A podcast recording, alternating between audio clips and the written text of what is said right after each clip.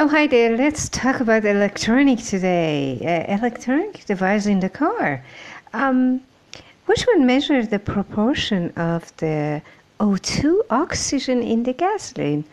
Um, this will measure the liquid like um, um, gasoline. It was developed by the famous Robert Bosch German company uh, during the 1960s um, and um, was resold uh, heavily until 1990.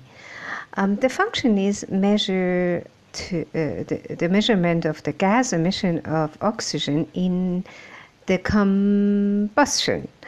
Um, it's not a very easy word. Uh, the burning, it means the burning of the high temperature reaction between fuel engine, which calculate the required dynamic regulation between air and fuel, and check if the converter is performing properly or not.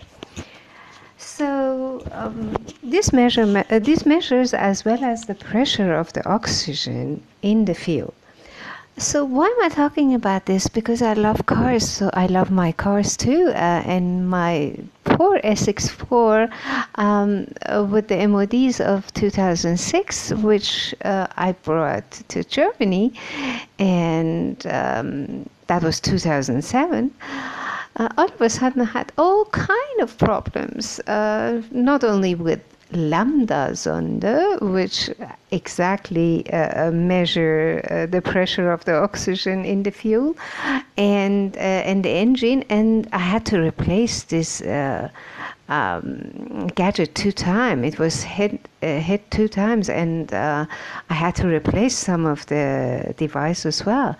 So, well, poor me, uh, owner. Uh, uh, all of a all of a sudden, I had uh, to pay lots of money for repairing this gadget.